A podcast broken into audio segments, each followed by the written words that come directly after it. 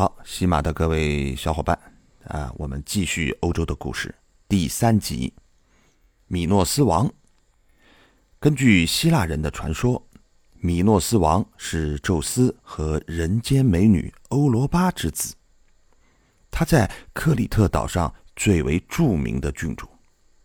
在他统治期间，克里特富庶发达，创造出了繁荣的文明。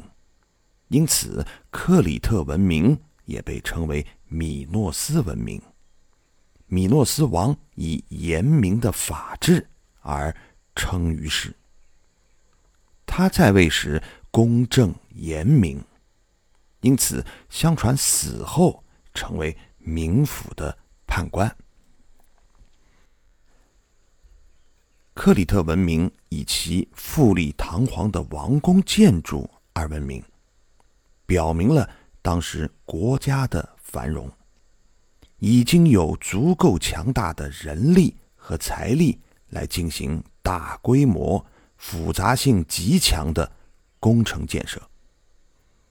克里特的玛丽阿宫殿遗址，遗址的空地上摆放着巨型的大口陶坛，应该是用来装载贵重物品的。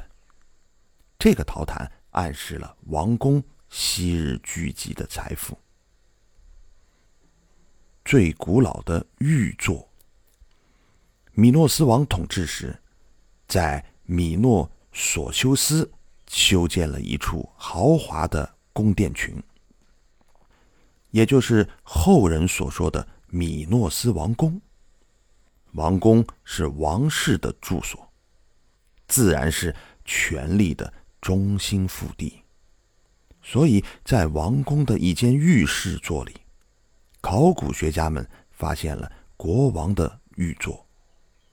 因此，考古学家推断，这里大概是我国王的勤见厅，用来接见王公大臣和商议重要事务。一九零零年，英国考古学家亚瑟·伊文斯爵士。发现了这张座椅，并把它称为欧洲最古老的玉座。湿壁画，湿壁画是一种绘于泥灰墙上的绘画艺术，是墙壁绘画里最持久的形式。它的创作技法是首先将粗糙的灰泥涂抹在作画的墙上。然后把草图描绘在灰泥上，等草图渗进墙壁后，再在上面覆盖一层细灰层，重画一遍草图。这样的壁画在克里特王宫和别墅里非常常见。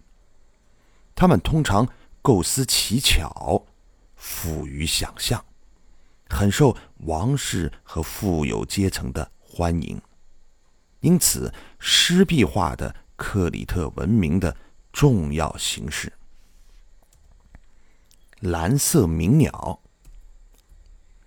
米诺斯人认为自然界的一切都是神圣的，所以他们的艺术家也是大自然的爱好者。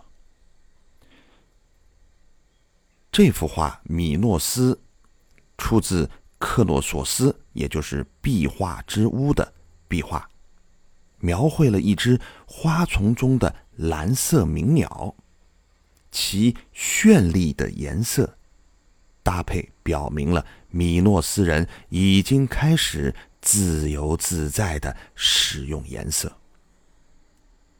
母神桃树。米诺斯人有着朴素的宗教和宗教观，他们崇拜大自然的一切，并奉守神灵。克里特的母神便是这一观念的代表，它是米诺斯宗教的核心。在米诺斯人的宗教观念里，他的灵魂充盈于自然界一切的事物。母神雕像身着荷叶裙边和袒胸紧身衣，姿态和形象如同一位优雅的贵妇。母神头顶鸽子象征着她的神圣，手中紧握的蛇则提醒信徒们，她与地狱之间的神秘联系。牛背腾跃。跳公牛是米诺斯人最流行的运动项目。在这项运动中，表演者必须抓住公牛的牛角，纵身越过牛头，否则就会被摔出去。跳公牛不仅是一项令人愉悦的绝技，也是克里特人纪念母神的一种宗教仪式。黄金图章戒指上的图案描绘了这一项运动。图中的年轻人正在一头飞驰的公牛身上做着危险的空翻动作。迈锡尼文明，多利亚入侵。迈锡尼文明形成于前一千六百年左右，它是继克里特文明之后。兴起于希腊本土的青铜文明的总称。麦西尼的发展受到了克里特文明的直接影响。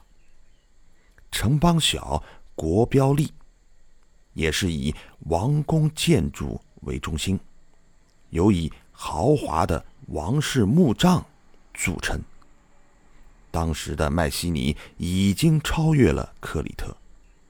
在统治区域、商贸范围乃至军事征伐对象等方面，都远远的超过了克里特文明。公元前一千二百年之后，麦西尼文明呈现衰败之势，王国王朝更迭频繁，战乱相继，统治者开始把希望寄托在。对外掠夺上，其中最著名的就是麦西尼与小夏西亚富裕城市特洛伊之间的战争。这场混战导致麦西尼元气大伤。随着来自北方的多利亚人的南下入侵，麦西尼文明走向了衰亡。好。这集就到这儿，下集更精彩。